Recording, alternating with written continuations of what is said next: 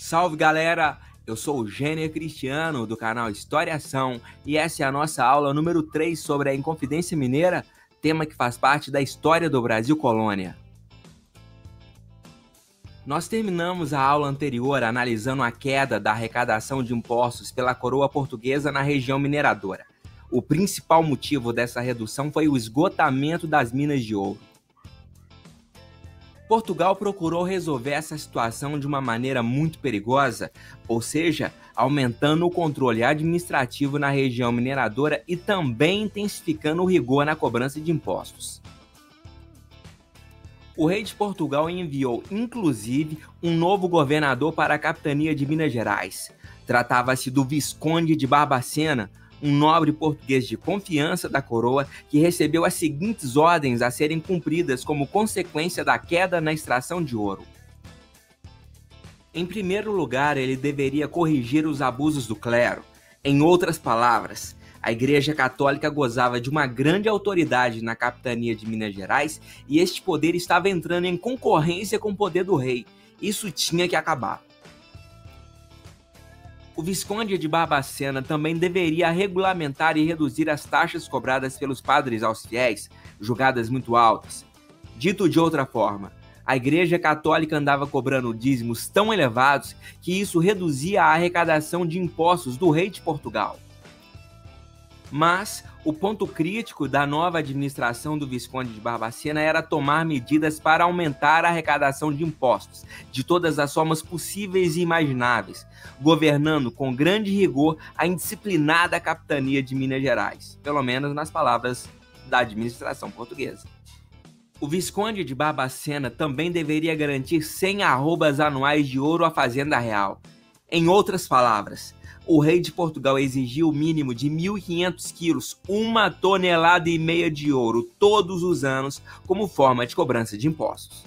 E caso as 100 arrobas anuais não fossem alcançadas, a população deveria ceder todo o ouro à casa de fundição. E caso não se atingisse a cota, que se decretasse a derrama. Loucura, loucura, loucura!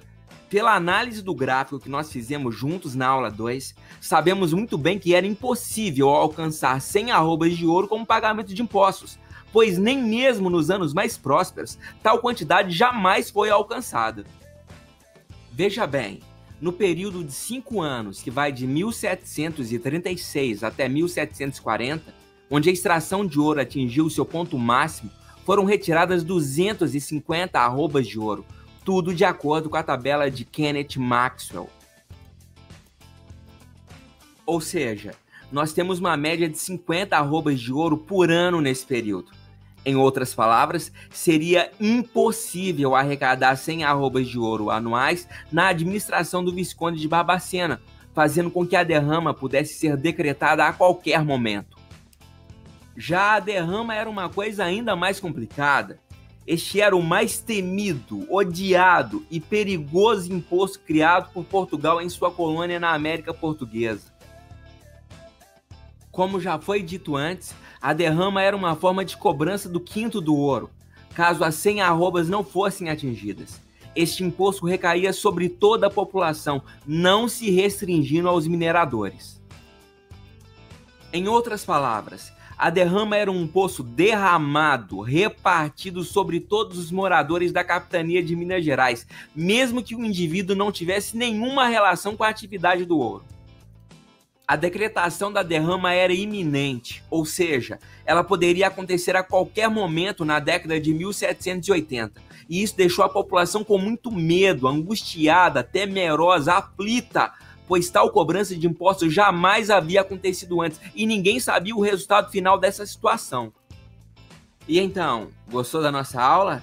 Então deixe o seu like e inscreva-se em nosso canal para acompanhar a aula número 4 sobre a Inconfidência Mineira. Visite também a nossa página no Apoia-se e apoie o nosso canal. Muito obrigado, tchau!